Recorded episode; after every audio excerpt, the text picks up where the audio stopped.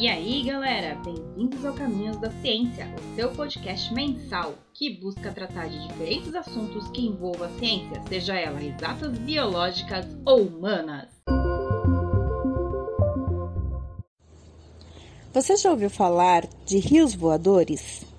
Você sabe qual a relação deles com as chuvas que ocorrem nos estados do centro-oeste, sudeste e sul do país? Você sabe qual a importância da floresta amazônica para os rios voadores e para as chuvas desses estados? Não? Então agora você vai descobrir. Você já se perguntou qual é a importância da floresta amazônica? Muitos acham que ela produz oxigênio, mas não é verdade.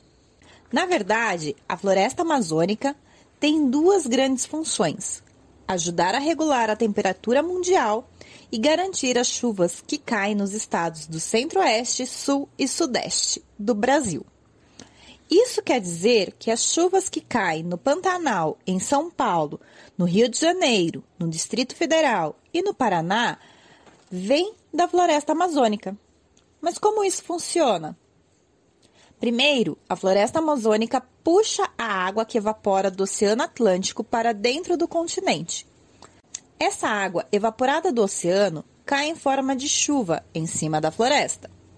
Depois de algum tempo, a floresta, através da sua respiração, produz uma grande quantidade de água que evapora.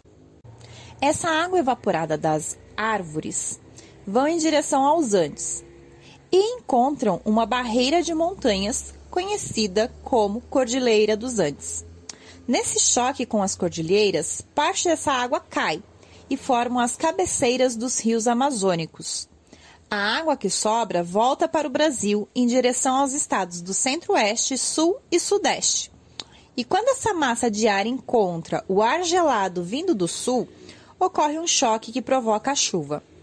Não é de se estranhar que no ano que mais houve queimadas e derrubadas de árvores da floresta amazônica, o centro-oeste, sudeste e sul do país mais sofreram com a falta de chuva.